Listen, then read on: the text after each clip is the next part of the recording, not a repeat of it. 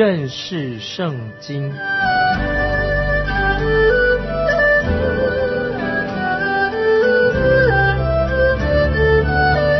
认识上帝的话，把上帝的话带到全世界。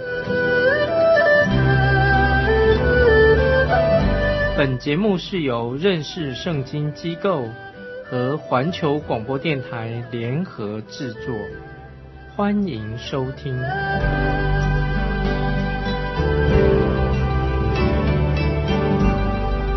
亲爱的听众朋友，你好。在上一章，我们看见雅各这个人，他听了他母亲利百加的话，他欺骗了他的父亲以撒，抢夺了长子的名分。他其实不必要这样做，不应该这样做，因为他出生的时候，神已经应许要赐福给他，所以这个时候他的哥哥以扫满腔的仇恨，这个时候。以扫他已经容忍不下去了。利百加为了保护雅各不受到以扫的伤害，所以他建议他要暂时到他舅舅拉班家里去避风头。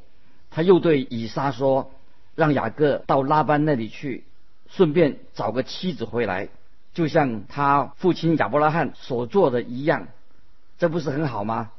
没想到雅各这一次的离家之后。就再没有见到他的母亲了，这个是就离别了。这一次二十年就不再见到他母亲。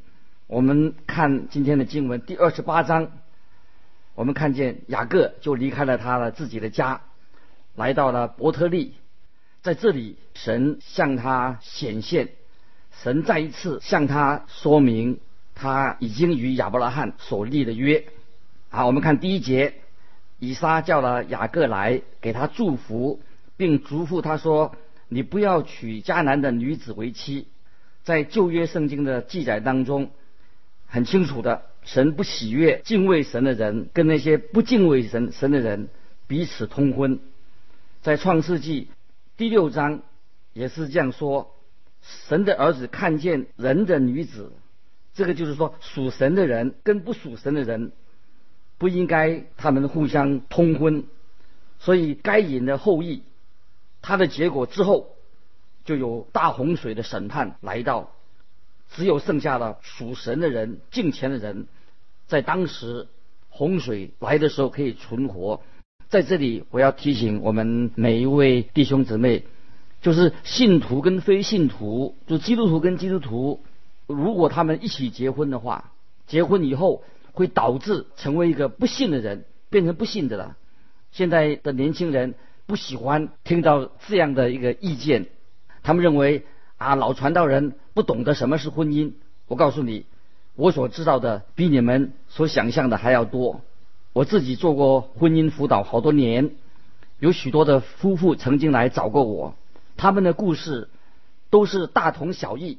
我也注意到他们的婚姻状况，比方说。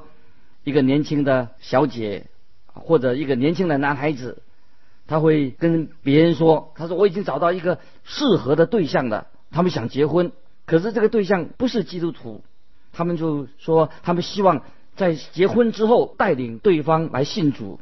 但是我要在这里强调说，年轻的姐妹，如果你不能在婚前带领一个人信主的话，或者一个弟兄你在结婚之前带领他信主的话，希望说，在结婚以后带领他信主，这是一件不可能的事。所以圣经很清楚的告诉我们，一定要两个都信主的才结婚，不要想说在婚后才把他带领信主，这不可能的。所以神禁止信主的人跟不信主的人结婚，因为这个婚姻会带来了许多许多的痛苦。所以我们从这个信息里面，我们可以知道很多的家庭哈。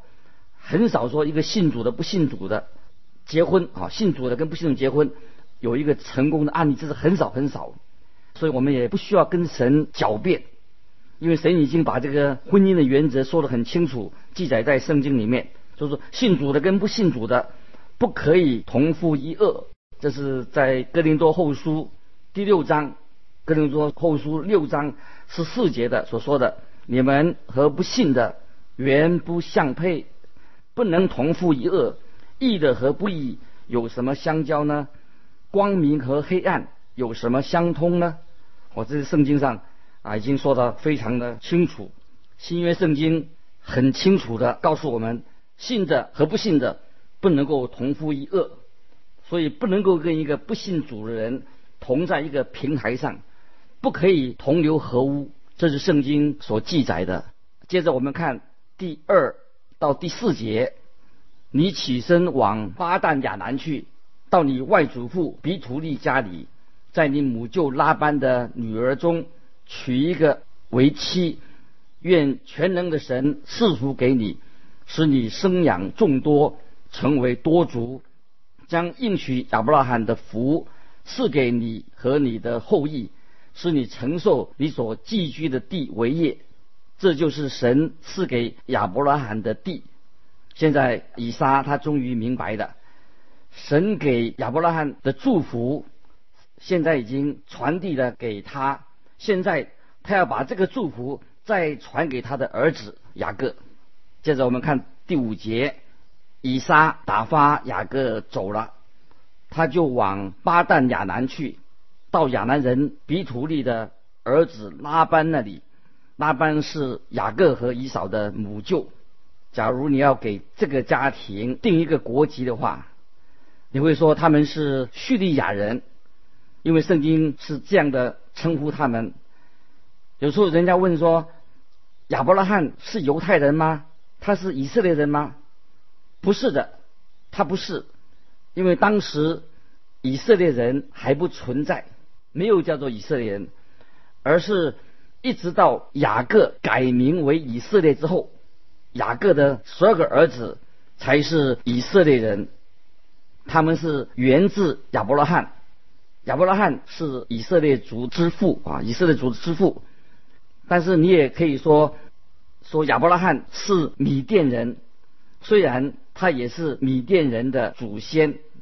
接着我们看六到九节，以扫见以撒已经给雅各祝福，而且打发他往巴旦亚南去，在那里娶妻，并见祝福的时候。嘱咐他说：“不要娶迦南的女子为妻。”又见雅各听从父母的话，往巴旦亚南去了。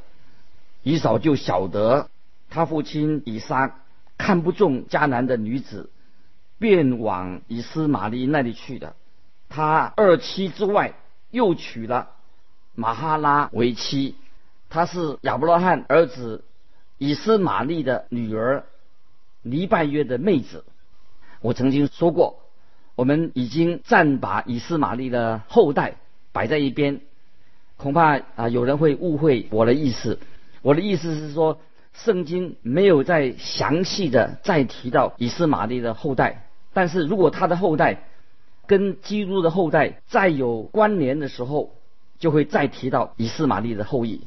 在这里，你就可以知道，以斯玛利这个人实在没有。属灵的眼光，其实以斯玛利人和迦南人或非利士人都是一样的被神所弃绝的。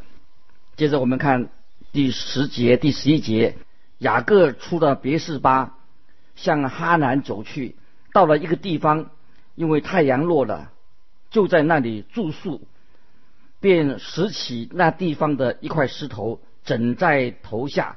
在那里躺卧睡了。雅各走到一个叫伯特利的地方，这个名字的意思是神的居所，神的居所。伯特利是离耶路撒冷以北二十英里的地方。雅各离开他的家，大约是在耶路撒冷以南二十五到三十英里的地方。这表示雅各他离他的第一天，他已经走了四十多英里的路。你看，他急忙的要远离以扫，他希望快快的离开他，越远越好。不过他离他以扫越远，他离开他自己的家乡就越来越远了。你想那天晚上他的感觉会怎么样？看来他是非常的孤单，他也可能开始想到他的家人。现在他虽然是是一个大人了。但是当然他还是还是会想他的家。这是他第一次离开他的母亲利百家。他过去一直跟妈，他跟他妈妈在一起，现在他是孤单一人。这是他离开他的家，他现在躺下来，把石头当做枕头睡。伯特利啊，是一个很荒芜的地方，他曾经被形容说是一个一片荒芜的沼泽地，又有许多的光滑的大石头，大概在海拔一千两百英尺的山上。然而，就在这个地方，请大家注意，就在这个地方，却是雅各属灵生命的一个高峰，来到一个高峰。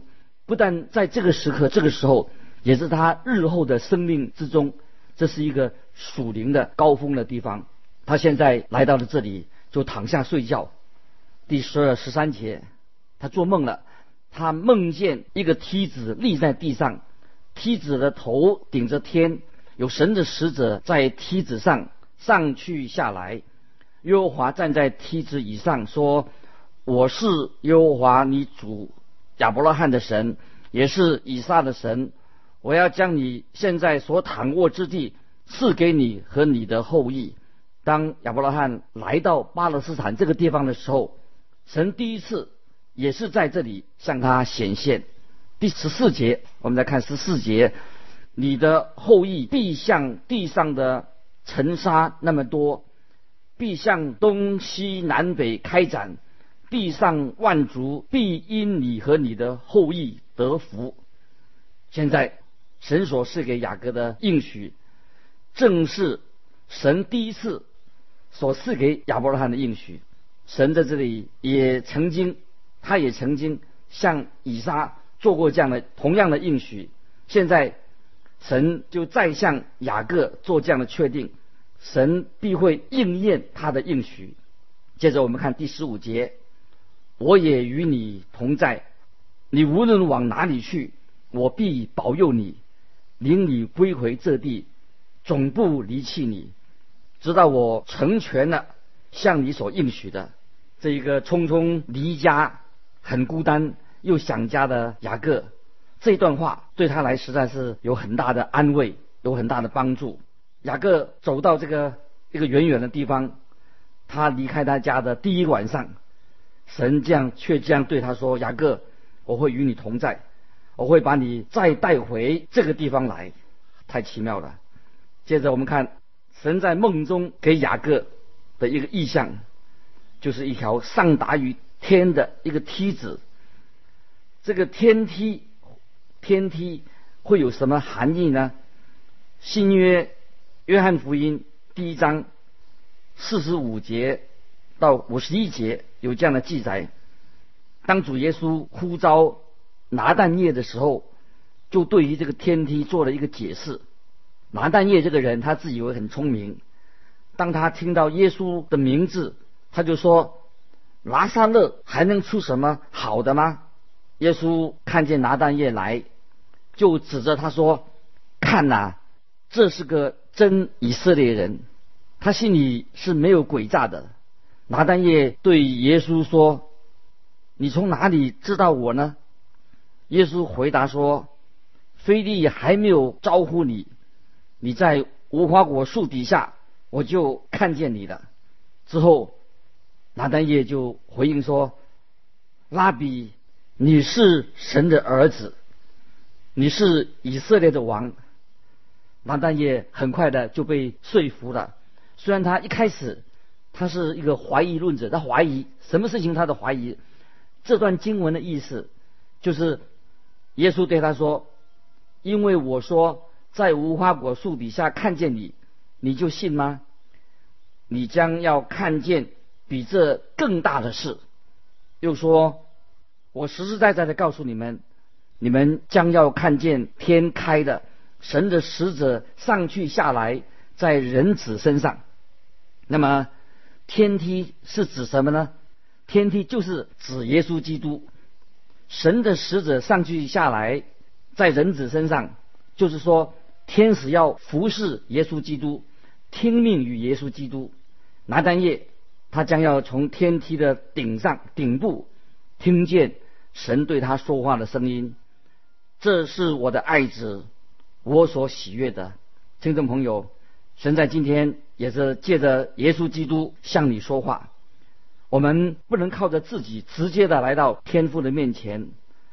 有时候我听见有人说，他做见证说，我信主以后，我就直接来到神那里，我跟神直接交通。听众朋友，我们不能够直接来到神面前，我们必须要靠着耶稣基督。借着耶稣基督到天父那里去，我们是借着耶稣基督来跟天上的神接近，这是唯一引领我们、带领我们到神面前的一个道路。主耶稣在约翰福音十四章第六节，这个说的很清楚，这个经文很重要。耶稣说：“我就是道路、真理、生命，若不借着我，没有人能到父那里去。”主耶稣自己就是那个天梯，不是一条由我们自己可以爬的一个梯子，而是借着我们相信啊，相信这个天梯是指到主耶稣这一项真理，就是神所要告诉雅各啊，这个抢夺者啊，这个他抢夺了他哥哥的名分所要知道的。所以主耶稣对拿但业说：“你真是个真以色列人，他心里没有诡诈。”这个什么意思啊？就是说，我们不要像雅各一样，不要做雅各。南丹业这个人，他是自以为聪明的啊，以为也自己很幽默风趣啊。当然，他不像雅各一样是一个骗子。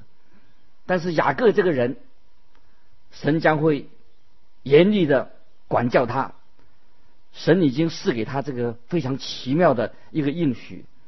不过，雅各这个人还有许多许多的属灵功课，他要学习。这对我们今天来今天的人也不是一样吗？难怪神要常常的管教我们，神要磨练试炼我们，神要鞭打鞭策每一个他所收纳的儿子。神对亚伯拉罕就是这样子，他对以撒也是如此，对雅各。也是如此，在此之前，雅各他一直都是偏行己路，他是一个自以为是的人。有一次我收到一封信啊，是来自一对夫妇，他们在一夜之间，他有个两岁的儿子死掉了。在此之前啊，他们一切都是看来是顺顺利利的，他们也是教会的会友，但是我觉得他们是是假冒为善的人，假冒为善。许多的人啊，他们做的教会的会友，并没有真心的来跟从主、认识主，所以神就借着这些有些事情来管教他们，允许这些试炼临到他们，目的在什么？就是要熬炼我们。这个试炼好像火炉一样，目的是这样，让我们刚强起来，能够站立起来，为主做见证。在真道上能够站立的稳，让我们可以回到神面前。雅各这个人啊，他需要很多的啊神的管教啊，请我们注意啊第十六节、十七节，看他这个时候他做什么。雅各睡醒了，说：“耶和华真在这里，我竟不知道。”就惧怕说：“这地方何等可畏！”这不是别的，乃是神的殿，也是天的门。在今天啊，教会有时在举行这个新堂奉献礼拜的时候，我自己也会引用这段经文：“这地方何等可畏！”我想哈，这句话会让很多人吓坏的，尤其那些会众进来参加这个新教堂的奉献礼的时候。我会站起来啊，对会众说：“这地方何等可畏！”于是我就向他们解释啊，这个地方对于像雅各这样的罪人是可畏的，因为什么？因为雅各想躲避神，每一个神的殿，就是每一个教会，对于任何想躲避神的罪人，都应当是一个可畏的地方，因为这个地方。也是一个罪人与神相遇、与神面对面的地方。所以我们是借着我们的主耶稣基督啊，他就是天梯，从天上来的天梯。这个天梯就是指到耶稣基督。雅各逃离他的家园，他对神只有很粗浅的认识。当他这个时候离家的时候，他是目的是要逃避神。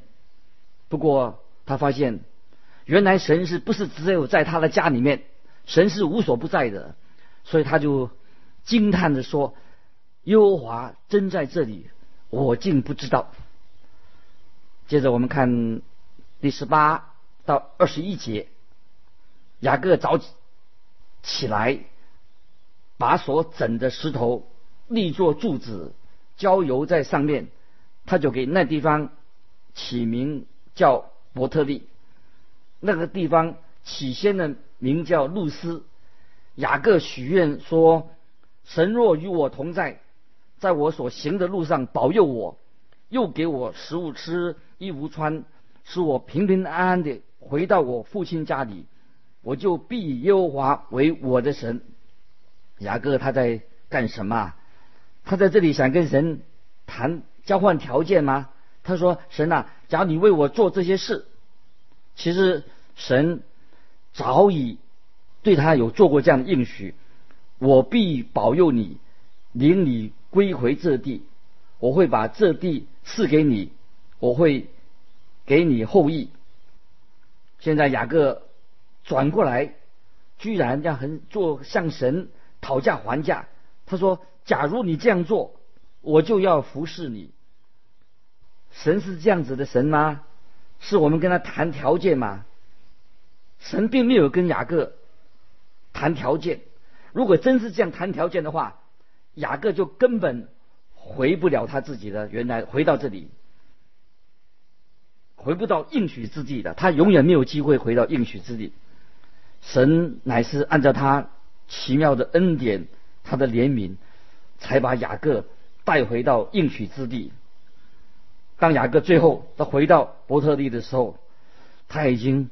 完全的已经学乖的，你知道他回到伯特利以后做什么吗？他都向神敬拜、赞美神、赞美敬拜这位怜悯人的神，因为他知道啊，神是大有怜悯的，神怜悯他。假如神这样做的话，我就会服侍他。听众朋友，真的吗？神。不是那样做事的，神会向你、向我广施怜悯和慈爱。神是不要你回报他的，但是主说过，如果你爱主，你就会很想服侍主。这是出于你自己对神的爱，就像一个母亲爱她的孩子，她不会要这个孩子啊回报她，他愿意来服侍他的小孩子。神也期待你跟我。有这样的心来服侍他。接着我们看二十二节，我所立为柱子的石头，也必作为神的殿。凡你所赐给我的，我必将十分之一献给你。是雅各在这里立了一个石头，好像要跟神交换台教条件，交换条件。今天我们许多人会不会也是？这样跟神交换条件呢？但愿啊，我们不是这样做。我们信靠耶稣基督，领受白白的领受了耶稣基督的救恩，他的恩典。我们称我们的天父做我们的父，这是神在耶稣基督里面是给每一个人，我们可以领受到这样的怜悯恩典的神。巴不得你啊，今天在神面前也把心门打开，知道神爱我们，借着耶稣基督这个天梯来救赎我们，脱离罪恶的捆绑，让我们在基督里面成为一个呃新造的人啊，做一个顺服神的人，按照神的吩咐来过我们每天的生活。感谢神，你愿意。在神面前做这样一个决志，有了美好的见证和生活。今天时间的关系，啊，我们就到这里做结束。如果你有什么心得，有什么领受，愿意跟我们分享，请你来信到环球电台认识圣经麦基牧师收。麦是麦田的麦，基是基督的基。再见，愿神祝福。